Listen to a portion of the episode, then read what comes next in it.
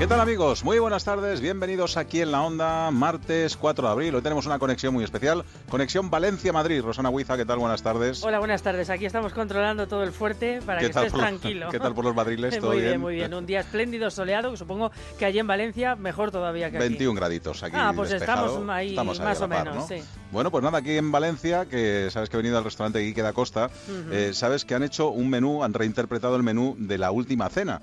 ¿Sabes qué se comió en la última cena, Rosana Huiza? Pues yo pensaba que agua, pan y poco más. Pues mira, panácimo, efectivamente, vino. judías, cordero, aceitunas, salsa de pescado. ¿Y qué pasa? Que desde hace cinco años se lo dan a un chef diferente para que haga una reinterpretación del menú y de eso les hablaremos la semana que viene en nuestro programa. O sea que venga, ponemos un poquito de música y comenzamos.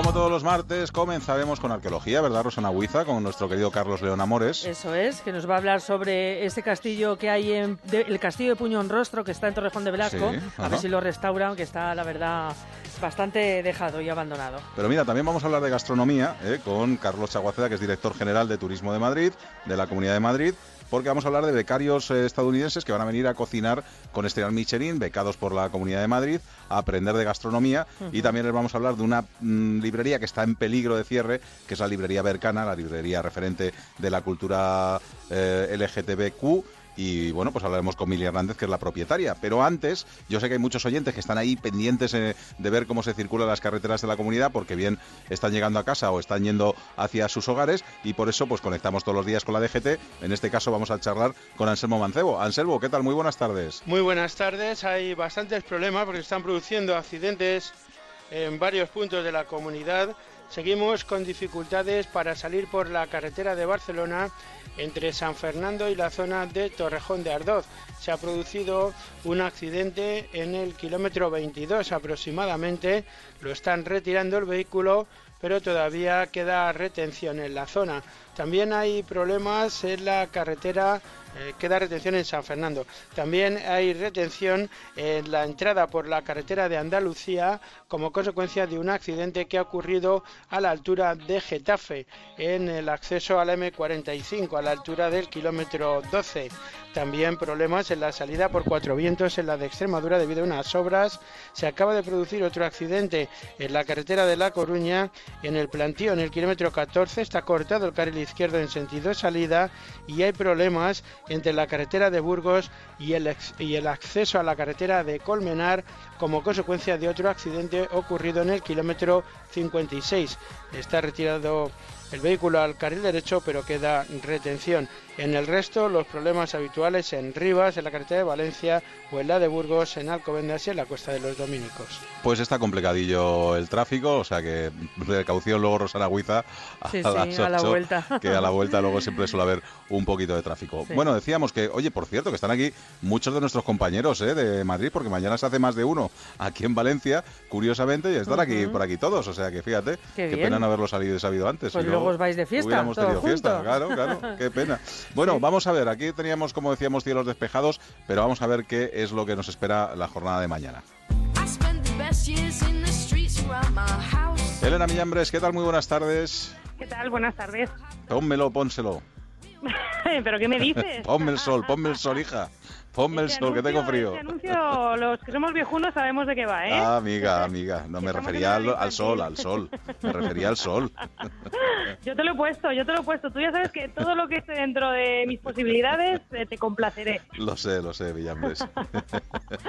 Así que hoy te he puesto solecito, te he puesto 22, 23 grados en numerosas localidades de Madrid, escasa nubosidad y mañana pues más o menos parecido, pero con alguna nube media y alta y con termómetros un poquito más bajos, pero más bajos significan que podremos estar aquí en Madrid capital en torno a los 19 grados, que tampoco está muy mal. El termómetro ya sabes que en primavera un día sube y otro baja, un día sube y otro baja, pero tú no te preocupes, mañana 19, pero ya el jueves y el viernes 22 y 23 otra vez, así que, que, yo sé que tú a partir de 20 eres feliz. Y no me mientes, no ves nada así a lo lejos eh, que me pueda preocupar. No, esta semana, esta semana está tranquilito, esta semana está tranquilito, también mañana va a haber viento, viento viento un poquito más frío, viento del noreste que se va a dejar sentir con más intensidad en puntos de la sierra y por lo tanto ese viento también nos va a dejar una sensación térmica pues algo más fresca, pero con 19 grados, por mucho que refresque, estaremos encantados. Así que pues esta semana no pinta mal y la Semana Santa no se ha cesado, ya veremos.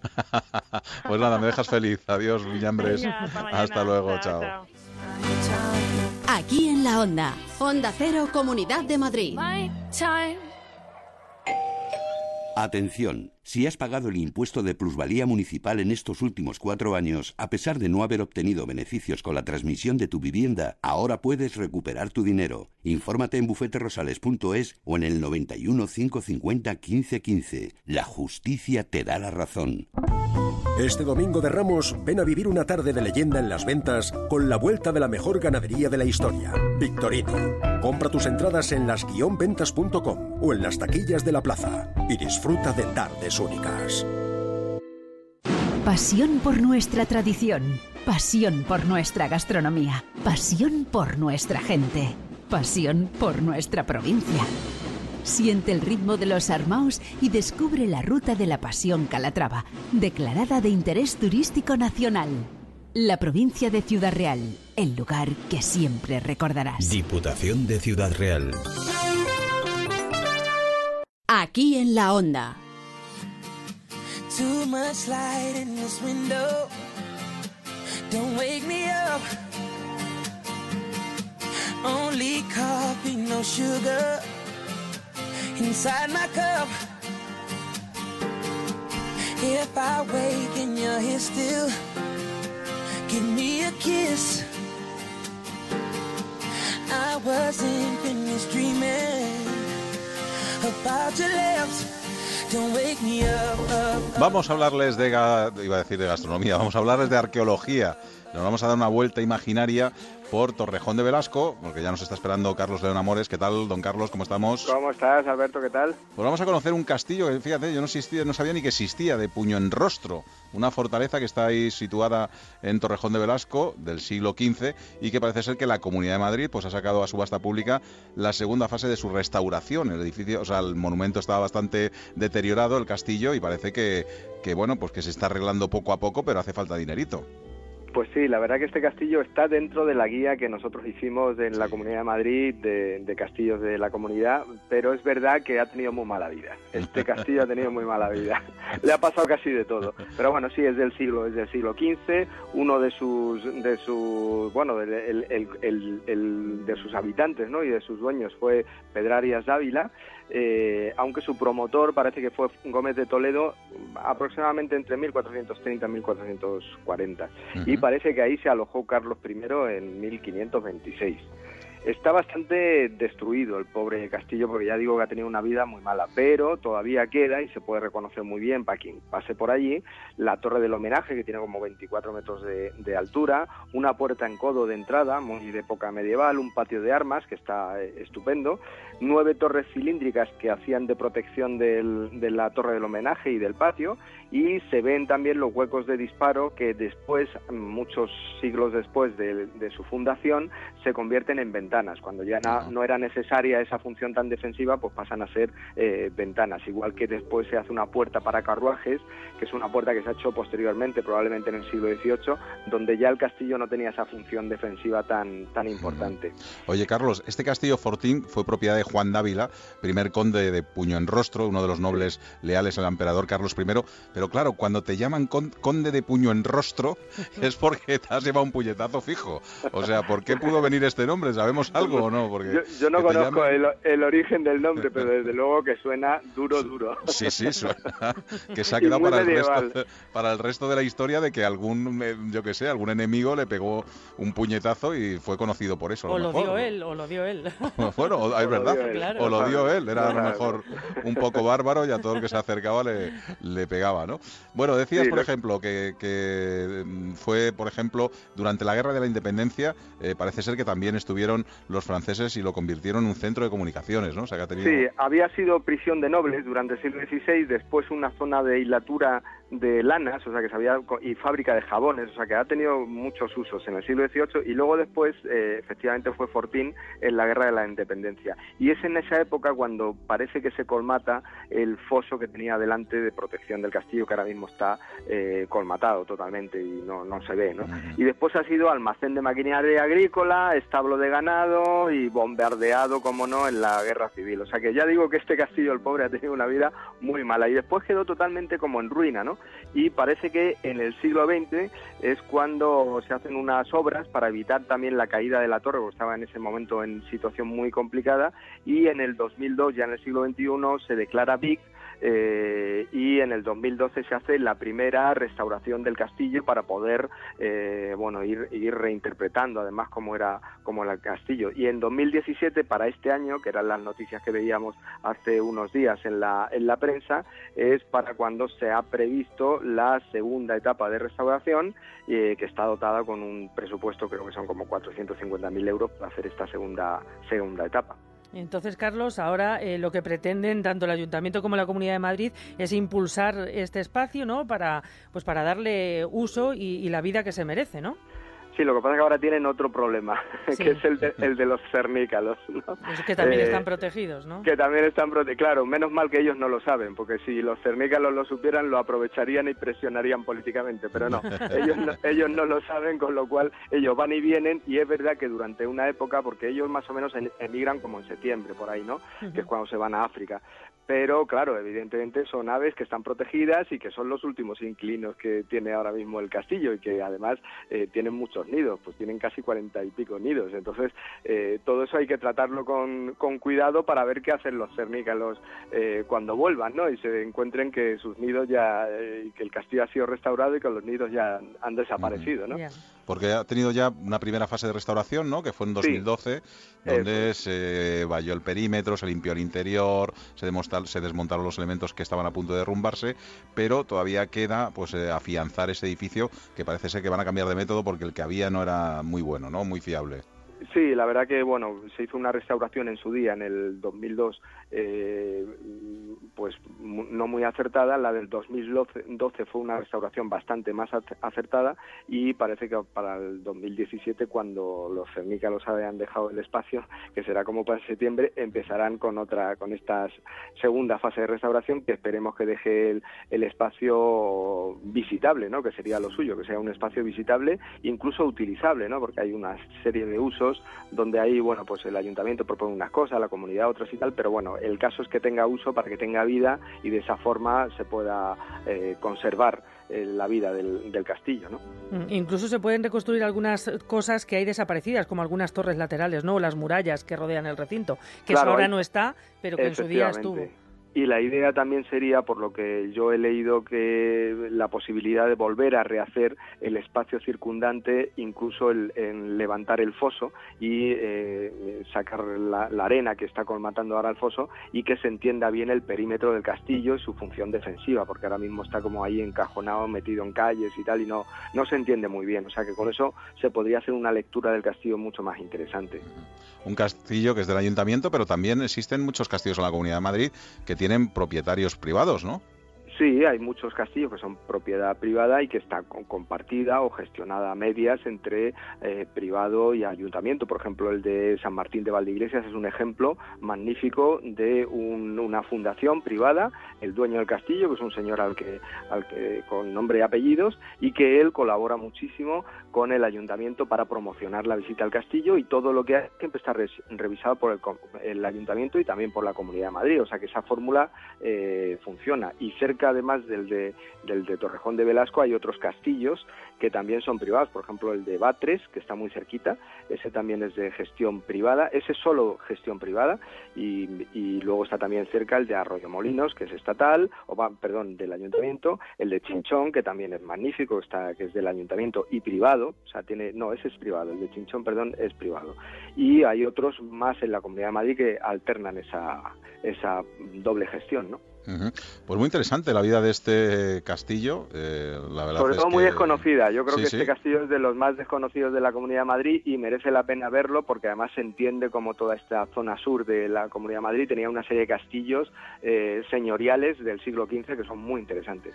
Del conde de puño en rostro, ¿eh? nada más y nada menos. Bueno, la semana que viene ya sabes que nuestro programa será durante toda la semana a nivel nacional, o sea que tenemos mucha arqueología en tu día, ¿eh? o sea que vente preparado, que tenemos muchas cosas de las que charlar. No hay problema, allí estaremos. Hasta luego, Carlos León, un abrazo, chao. chao, chao.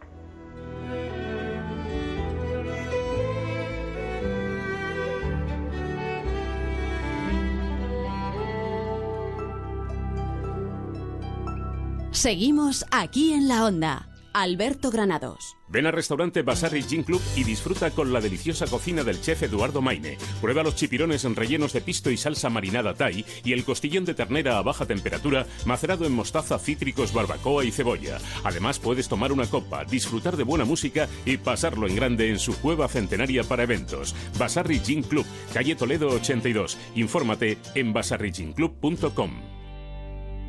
Líder europeo en tratamientos definitivos contra la humedad. Murprotec. Multinacional con más de 60 años de experiencia con tecnología exclusiva y patentada. Murprotec. Compañía con más de 11.000 intervenciones al año y certificada con el sello de calidad ISO 9001. Murprotec. Tratamientos garantizados durante 30 años y servicio personalizado antes, durante y después del tratamiento. Murprotec. Llama al 930 1130 o entra en www.murprotec.es y pide un diagnóstico sin compromiso.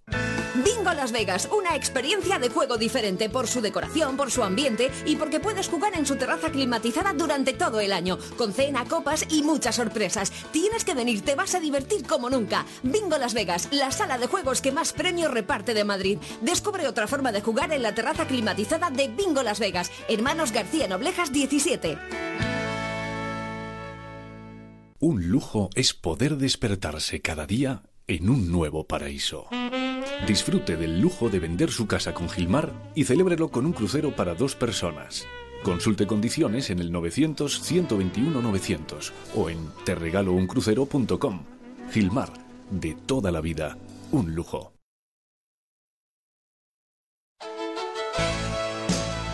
Aquí en la onda, Alberto Granados.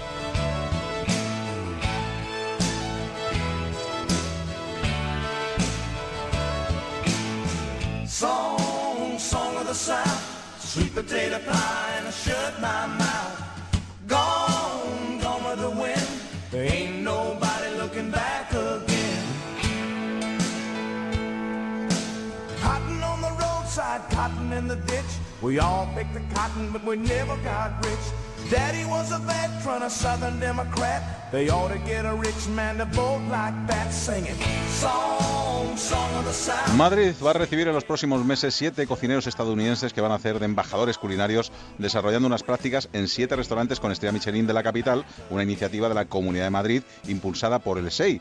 Carlos Chaguaceda, director general de Turismo de Madrid, ¿qué tal? Muy buenas tardes. Muy buenas tardes, ¿cómo estáis? Bueno, pues encantados de la iniciativa. Me parece muy bien que vengan de otros países a conocer nuestra gastronomía, nuestra cultura, porque al final esos van a ser altavoces para contar lo que se está haciendo en la Comunidad de Madrid, ¿no?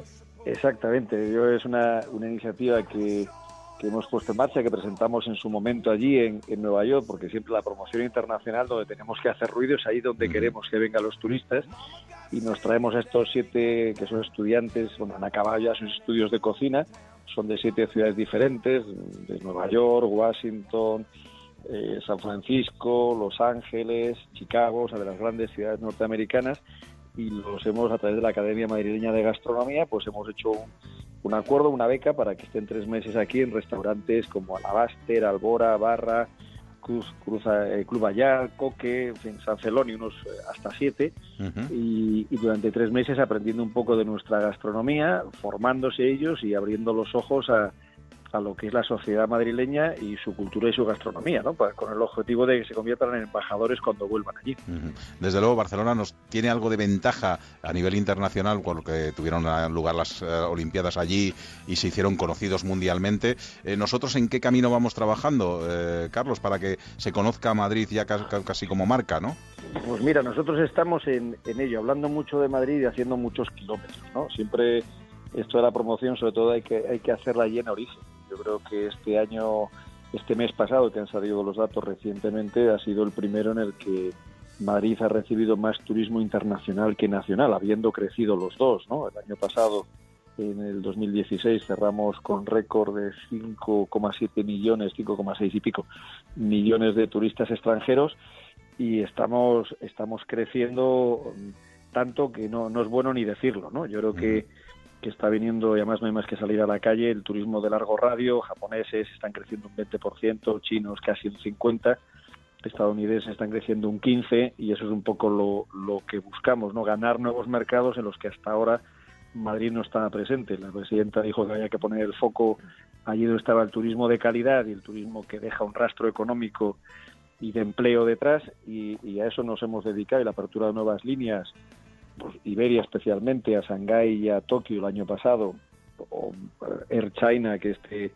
que este jueves pasado celebró sus 10 años en, en Madrid, nos están abriendo las puertas del nuevo mercado y ahora lo que toca es hacer, hacer mucha promoción.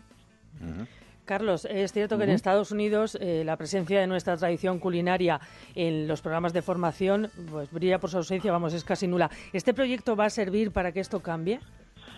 Bueno, yo creo que esto tiene que servir para que descubran que España y Madrid son grandes destinos gastronómicos. ¿no? Yo creo que en esto los, mejores restaurantes del mundo son españoles. Uno ha sido el, el Bulli durante muchos años, luego han sido los, los hermanos Roca. Y yo creo que nosotros tenemos que poner en el radar a Madrid. ¿no? Madrid es el resumen de lo mejor de España. Cualquier, todas las gastronomías, todas las cocinas españolas están representadas en Madrid al más alto nivel y lo que tenemos que hacer es ponerlo de manifiesto, ¿no? Y esta iniciativa lo que busca es eso. Hace poco estuvo el, el cocinero Javier Esteves, que está recuperando toda la cocina madrileña, especialmente los la casquería, con un toque moderno y que es el nuevo embajador gastronómico de la comunidad. Estuvo, estuvimos con él en Nueva York en un almuerzo de estos de gala que hacen las, las fundaciones allí para 800 personas y la gente quedó encantada. O sea que el próximo aquí en la onda será allí, ¿no? En Nueva York, entonces, con el próximo chef, ¿no? Pues oye, eh, pues mira, este chef, eh, Javier, nos lo ha pedido Sí, ahora la, la Tour España para ir a, a Austria y a Hungría, porque, porque este tipo de comida allí les, les gusta mucho y vi- visto el éxito, porque estas cosas se conocen, pues nos, nos lo están reclamando mucho. Y ahí Mario Sandoval, que es otro de los puntales con los que hemos contado estos años, también nos ayuda mucho. Estuve con él en diciembre en la Universidad de Nueva York haciendo un seminario de gastronomía y la verdad es que la gastronomía es como bueno, como una tarjeta de visita amable y cercana que te permite llegar a mucha gente que fomenta la curiosidad y el atractivo y la utilizamos como gancho para, para que la gente venga a conocernos y a través del estómago pues ya conozca pues las lo que es Madrid y en este caso concreto las exposiciones maravillosas que tenemos en Tanza, ¿no? que tenemos un, un Picasso maravilloso y unos tesoros de la Hispanic Society en el Prado que hay unas colas pero que si es porque merece la pena visitarla.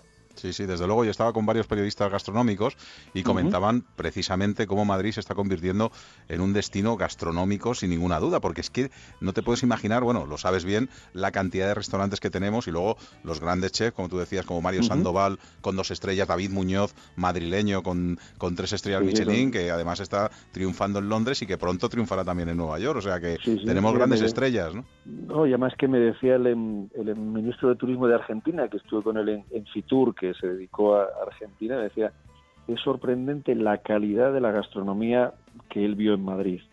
Porque yo creo que, que el, tirón y, el motor que han significado los grandes cocineros que mencionabas, lo que ha subido mucho es el estándar de calidad, sin, sin elevar los precios. Hoy puedes comer unos menús del día por unos precios razonables, aquí en el centro, que es donde estamos nosotros en turismo, por 12 euros, y, y todo restaurante sabe, todo local sabe que o, o hay calidad y buena atención, o si no, eso no funciona.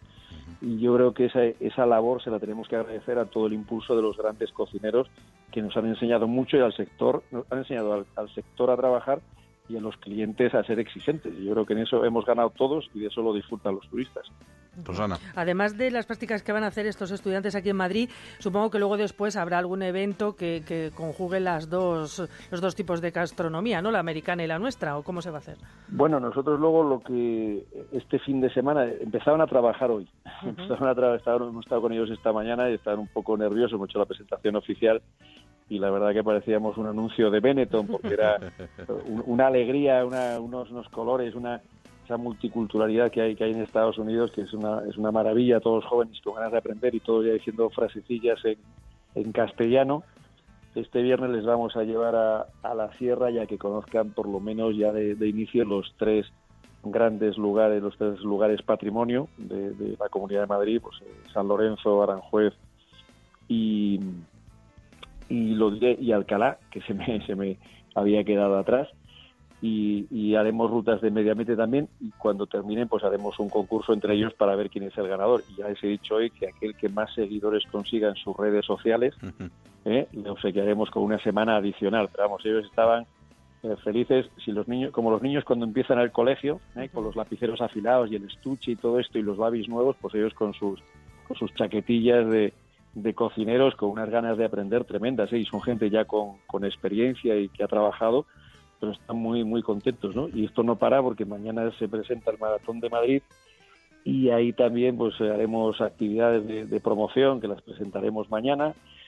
Y es que esto no se para. Y el jueves hay que promover la, la pasión de, de toda la comunidad de Madrid, en especial la de Chinchón, la de Daganzo, en fin, que tenemos una temporada alta de atractivos turísticos y esta labor lo que exige es promoción y comunicación y os agradezco mucho que nos hagáis un hueco porque porque es muy bueno para todos. No podía ser menos. Esto ha sido una primera experiencia, lo de los estudiantes americanos.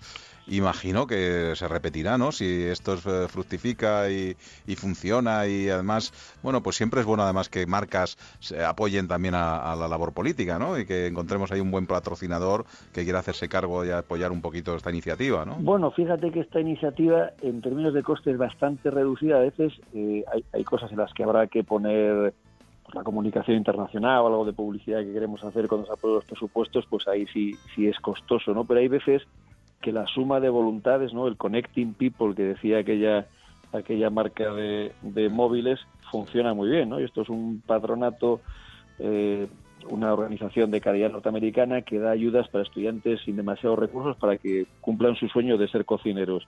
Entramos en contacto con ellos y, y- nosotros lo- a la Asociación Madrileña de Gastronomía, ellos a los restaurantes y entre todos decimos si cada uno suma su parte, nosotros ponemos los billetes, los restaurantes ponen el, el acogerles y el darles formación, la organización americana pone la estancia, pues al final, sin movilizar grandes recursos, hacemos algo importante en la vida de ellos y esperemos que en el turismo y en la promoción internacional de Madrid. ¿no? Yo creo que la promoción tiene mucho que ver con la voluntad, ¿no? Y este gobierno que, que es austero y tratamos de ser creativos para solucionar aquellos problemas relacionados con la, con la escasez presupuestaria. Desde luego. Bueno, pues ya saben, estudiantes americanos que están haciendo prácticas en restaurantes con estrella Michelin aquí en Madrid, una iniciativa, bueno, pues para potenciar también el turismo de alguna manera. Carlos Chaguaceda, director general de Turismo de la Comunidad de Madrid, gracias por haber estado con nosotros. Un abrazo. Un, un placer, muchas gracias. Hasta la próxima, chao. Y ahora nos damos una vueltecita por los escaparates y nos vamos a una librería muy famosa de Madrid.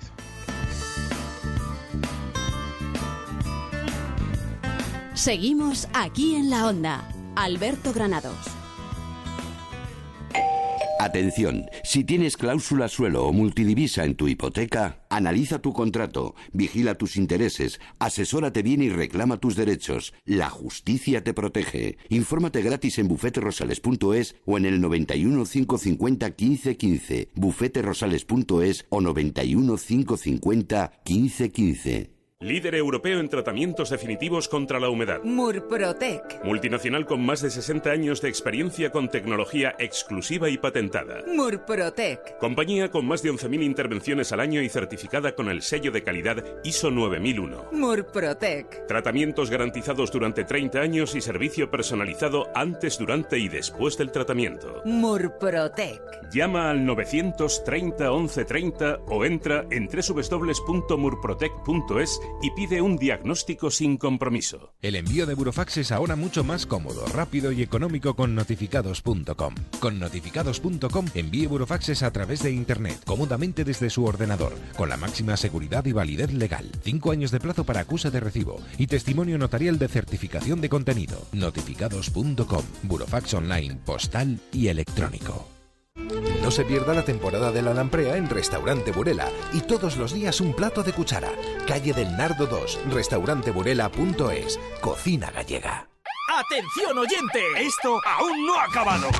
Ocasión Plus amplía la feria una semana más, solo hasta el 4 de abril. Mil coches de ocasión con más descuento y más ahorro, hasta 6.000 euros. ¡Acelera! ¡Las mejores ofertas vuelan! Ocasión Plus en Getafe, La Roza, Rivas, Collado Villalba y en ocasiónplus.com.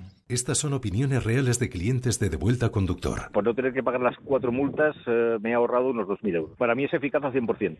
Bueno, sí, porque yo no he vuelto a pagar multas, aunque vengan. Yo las escaneo a vosotros y la verdad que yo estoy muy contenta. Incluso os he recomendado. Encima pagáis. si te retiran el carnet, eso ya es un chollo. Si tú también quieres ahorrarte el dinero de las multas, llama a Devuelta Conductor 900 900 934 900 900 934. Tú conduce. Grupo ¿Necesita conocer el valor oficial de su casa, finca, empresa o negocio? TIRSA, Sociedad de Tasaciones homologada por el Banco de España, especialistas en tasaciones de ámbito nacional.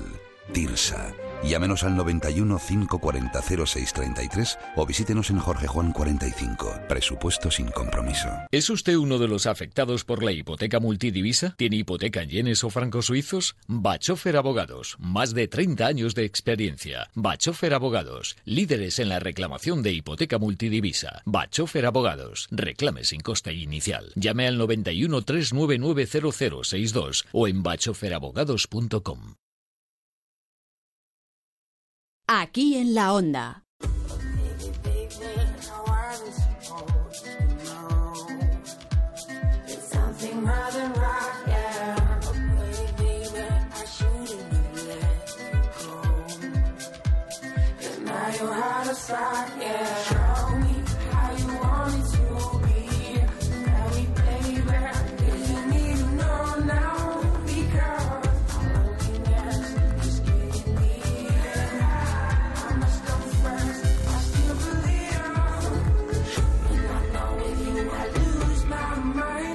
Si hay una librería consolera en el barrio de Chueca, sin duda Bercana, ya casi 20, bueno, 24 años llevan ya abiertas desde que un día pues Mili Hernández dijo, bueno, pues vamos a hacer una librería diferente como curiosidad, bueno, es que se trata de un referente en la cultura LGTBQ y no solo en Madrid, sino también en toda España. Bueno, pues ahora parece ser que la crisis, las nuevas costumbres, los hábitos de lectura que han cambiado, parece ser que esta librería está en peligro y de hecho, bueno, pues llevan subsistiendo pues ya casi un año pues desde el crowdfunding y de la ayuda de, de la gente. Vamos a charlar con Mili Hernández, que hacía mucho tiempo que no hablaba con ella. Mili, ¿qué tal? Muy buenas tardes. Hola, ¿qué tal? Buenas Oye, tardes. enseguida que he leído la noticia digo, bueno, aquí hay que, vamos, charlar con ellas y ver qué es lo que está pasando, enterarnos y ver en qué, de qué manera podemos ayudar, ¿no? Pues bueno, lo que está pasando es que llevábamos ya cinco años sufriendo una crisis muy grave. Eh, como tú bien has dicho, los cambios en los hábitos culturales, las grandes plataformas que han llegado a España en plena crisis, la crisis económica, la piratería, pues un poco de todo lo metemos en una costelera y qué pasa con las librerías especializadas y sobre todo las librerías pequeñas, bueno, pues que lo estábamos pasando muy mal. Y ya el último ha sido crítico y antes de cerrar he decidido que pues dar un toque de atención, decir, bueno, si queréis librería especializada en literatura LGTB, que es la única en Madrid, pues a ver, decírmelo, porque si no, pues cerramos las puertas y nos vamos, ¿no? Pero a mí me parecía que teníamos que dar un toque de atención. Entonces, bueno, pues dimos un, hicimos una campaña, hemos hecho una campaña de crowdfunding y una campaña de ven a- vuelve a la librería, mm, compra por internet en esta pla- en nuestra plataforma, no en otras, ¿no? Que no pagan impuestos en España, además, o sea, nosotros sí. Y, y hemos hecho una campaña que ha salido maravillosamente bien porque la, la gente ha respondido, bueno, increíblemente. O sea, mm, no estoy nada más que agradecida. No tengo palabras para poder agradecer lo bien que la gente ha, ha respondido. Y por- ello creo que tendremos un año garantizado. Bueno, esas son buenas, muy buenas noticias, porque además te iba a comentar, Mili, que al final vuestra librería también se había convertido en algo más, ¿no? Porque bueno, ahora estamos viviendo una época en donde ya parece ser que no hay mucho problema en decir, bueno, la, bueno, la orientación sexual que tiene cada uno, pero hace algunos años, estamos hablando de hace 25 años, la gente acudía a la librería casi, bueno, pues pidiendo ayuda e intentando, pues, eh, encontrar respuestas, ¿no? Que vosotras habéis hecho casi de consejeras de, de- de muchos hombres y mujeres, ¿no? Sí, nosotros hemos sido una especie de ONG, un colectivo gay, no sé cómo llamarlo, porque desde la, primera llamada que recibí a los 10 días de abrir la librería de una mujer que se quería suicidar porque era lesbiana, pero estaba casada y tenía tres hijos y no sabía cómo planteárselo al marido, hasta hasta bueno hasta estos 24 años que llevamos atendiendo a padres un poco preocupados porque sus hijos adolescentes han salido del armario y vienen a la librería preocupados buscando información a gays y lesbianas con muchos problemas sobre todo problemas de autoestima problemas de aceptación y de salir del armario Aquí han salido del armario el teniente coronel Sánchez Silva. Somos información para todo tipo, para periodistas, para madres, para padres, para profesores. Eh, eh, siempre hemos sido más que una librería, pero es lógico.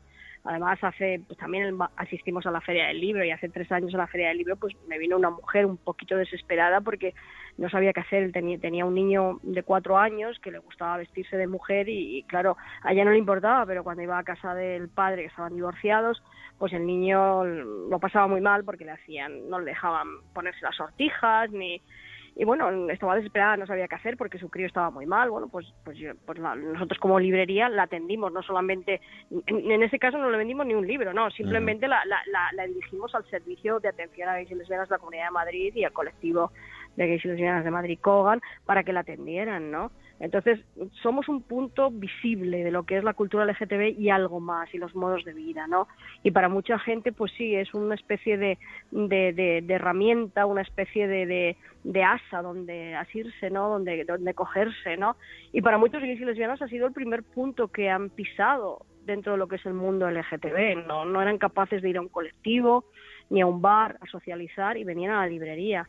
Entonces siempre hemos dicho que hemos ido algo más que una librería. Incluso, Mili, que se abriera hace 24 años ya este negocio diurno como una librería, supongo que supuso también un gran avance para la normalización del colectivo, ¿no?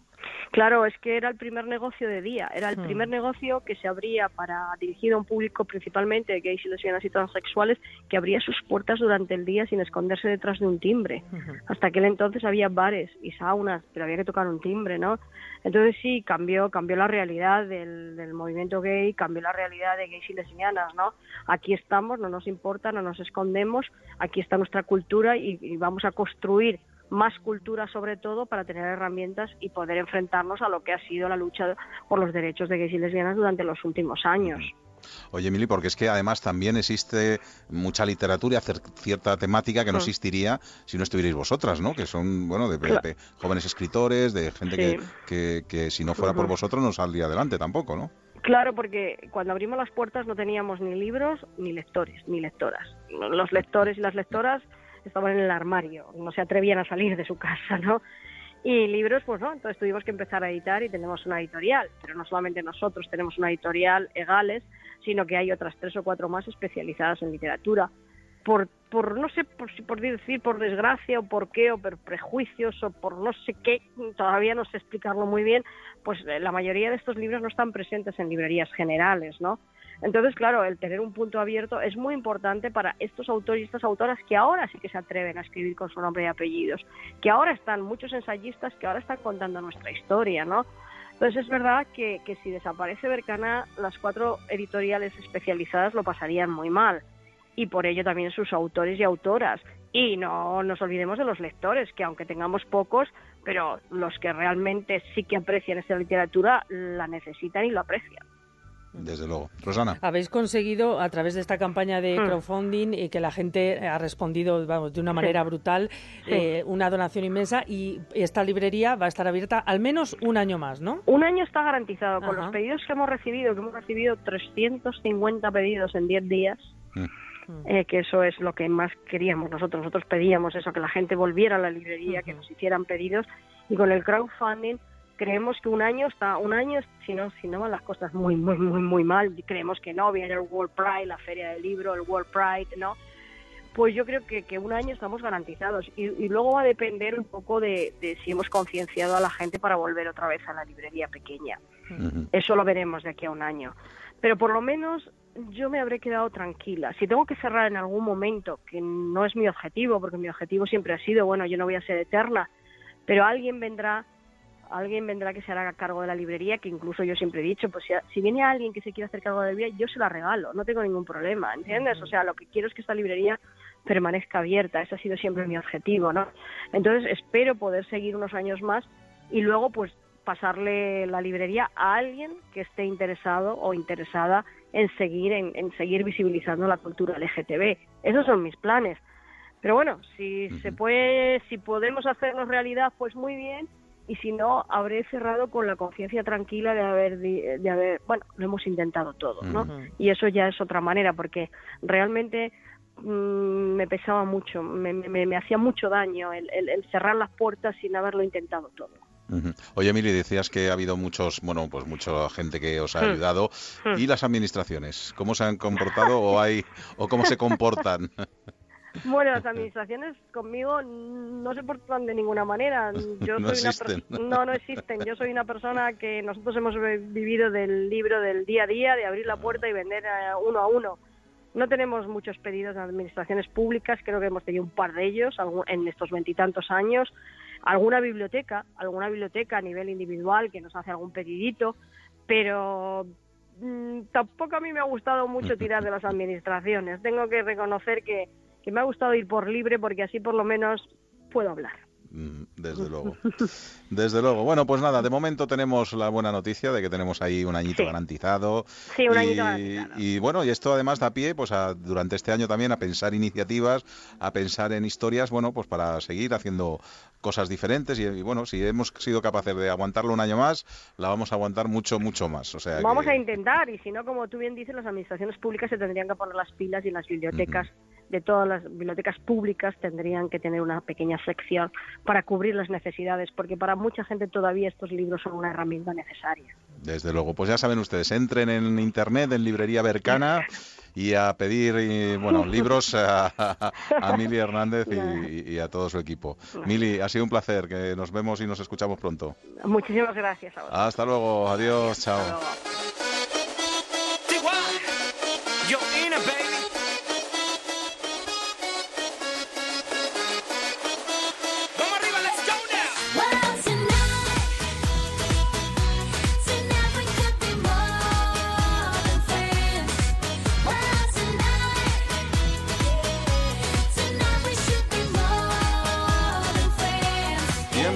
Tiempo para ir recogiendo Rosana Huiza. Mañana no hay programa, por No, cierto. Mañana hay fútbol, Furgol. Radio Hay Estadio. furgol.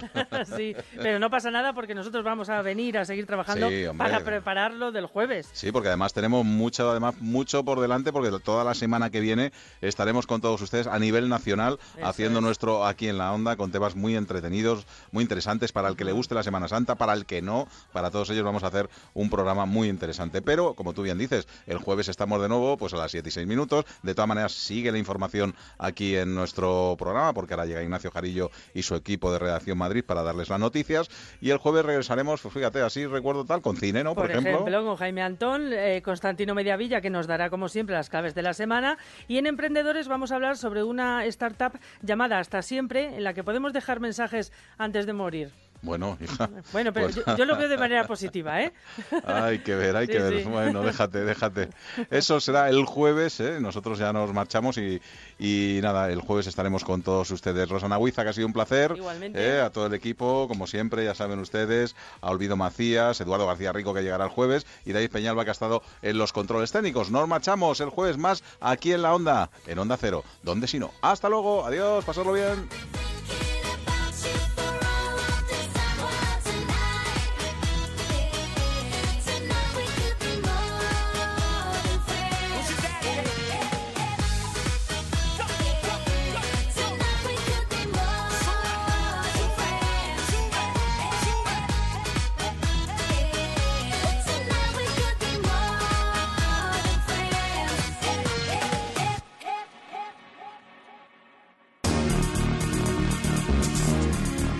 En Onda Cero, aquí en la Onda, Ignacio Jarillo. Buenas tardes. Baja el paro en Madrid en febrero en casi 6.900 personas, un buen dato que mantiene la tendencia de creación de empleo en la comunidad, a pesar de la necesidad, como apuntan los sindicatos, de mejorar su calidad, la calidad del empleo. En un minuto ampliamos detalles de esta cifra, pero en portada destacamos la aprobación del proyecto de la nueva ley del suelo que deberá pasar su trámite todavía en la Asamblea de Madrid y que, según la presidenta Cifuentes, tiene estos objetivos. Esta nueva ley eh, lo que hace es adaptar la normativa nacional y la normativa europea también. Y además es una ley que responde a las necesidades de desarrollo de los municipios, que promueve también la rehabilitación frente a los grandes crecimientos urbanos y que apuesta por el desarrollo sostenible y por la cohesión territorial. Noticias de Madrid, entre las que destacamos la decisión del Ministerio de Interior de construir un nuevo centro de internamiento de inmigrantes en la capital y el anuncio del Ministerio de Fomento de invertir 500 millones de euros para construir un tercer carril en la A5 entre Móstoles y Parque Coimbra, la ampliación con otro carril de la A1 en San Agustín de Guadalix o mejorar los accesos, por ejemplo, en las estaciones de Santa Eugenia, Alcalá de Henares, Universidad, Meco, Los Molinos y San José de Valgueras y la remodelación también de las estaciones de cercanías de Pozuelo del Arcón, Colmenar Viejo, Casitas y Las Zorreras. Ahora, el tráfico en la comunidad de la DGT con Fernando Pérez. Buenas tardes. Buenas tardes. Todavía con problemas importantes en la M40 por accidente en la zona del acceso a la carretera de Colmenar. En el kilómetro 56 se mantiene cortado parcialmente el carril derecho sentido carretera de La Coruña, sentido A6. Está provocando retenciones desde la carretera de Burgos, desde la 1 en un tramo de unos 4 kilómetros. Eso está afectando también a la entrada por esta carretera de Burgos con una retención de 2-3 kilómetros en la zona de Alcobendas hasta el acceso a esta vía de circunvalación M40. Otro accidente complica la salida por la 6, la carretera de La Coruña. En Majadahonda, en el kilómetro 15, sigue cortado el carril izquierdo y hay retenciones de unos 6-7 kilómetros desde Pozuelo. En la entrada, y por la curiosidad de los conductores, también se está notando, hay retenciones desde Las Rozas hasta Majadahonda.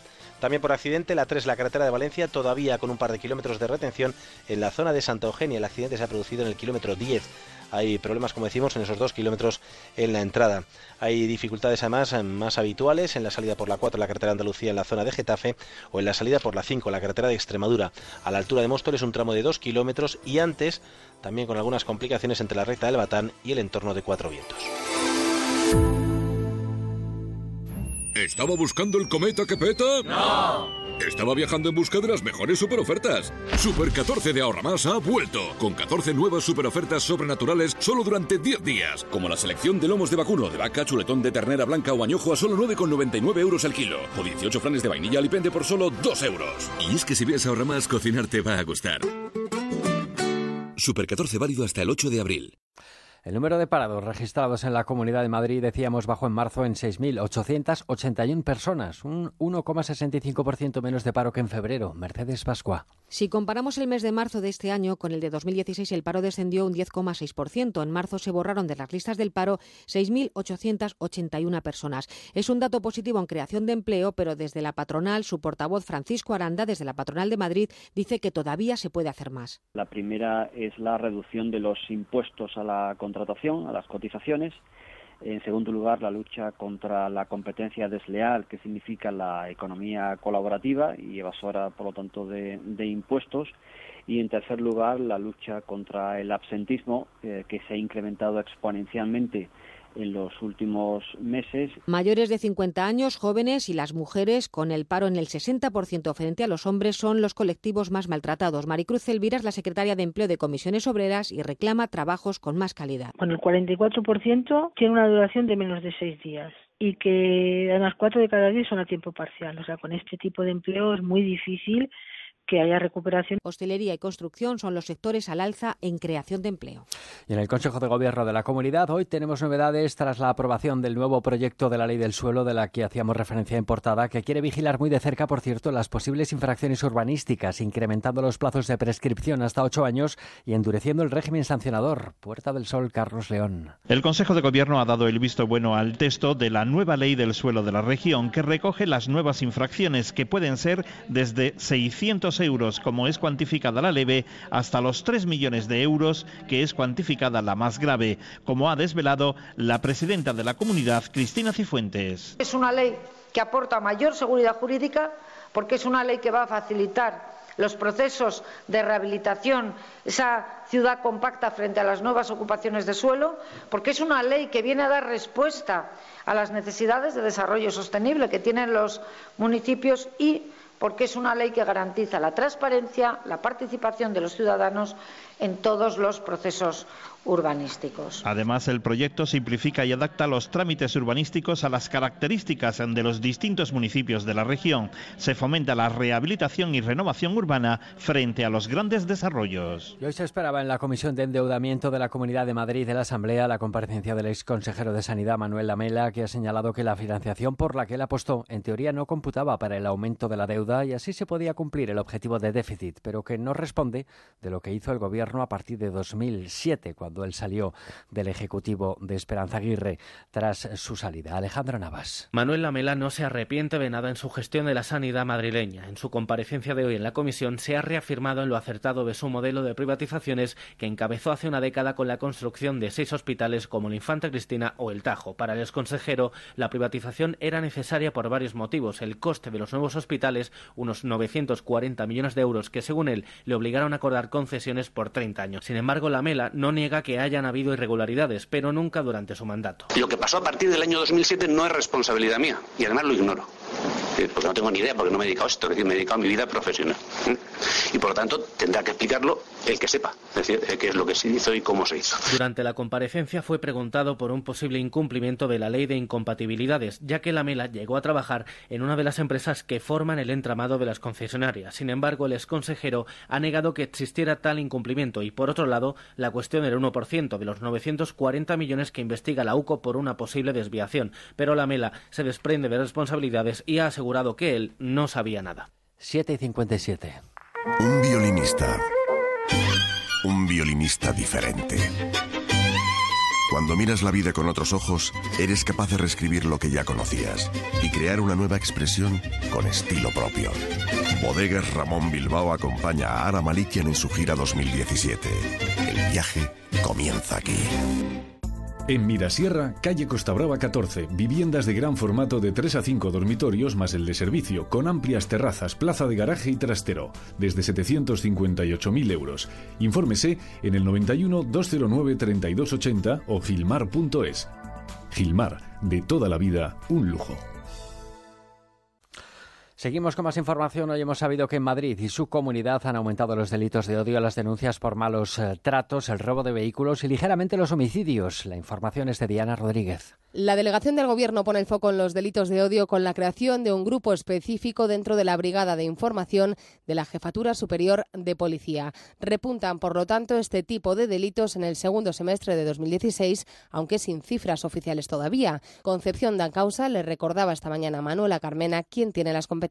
Quien tiene la responsabilidad competencial es la Policía Nacional. Hoy mismo el jefe superior de la Policía Nacional ha pedido al Ayuntamiento que nos envíen las denuncias que ellos vayan recogiendo, si es que no nos las han enviado para tener un conocimiento mayor de la cantidad, porque al final tenemos que propiciar que la gente no tenga miedo y que denuncie. Pero no son los únicos delitos que aumentaron el año pasado, los homicidios también, con 19 casos, 5 más que en 2015, y también los robos en vehículos, un 7,3%. Para combatirlo, la delegación anuncia el plan Wagen. Se pone además especial atención en los casos de violencia de género, con un balance positivo. En 2016 se registró un 2,4% más de denuncias y a finales de año 3.632 mujeres tenían alguna medida de protección.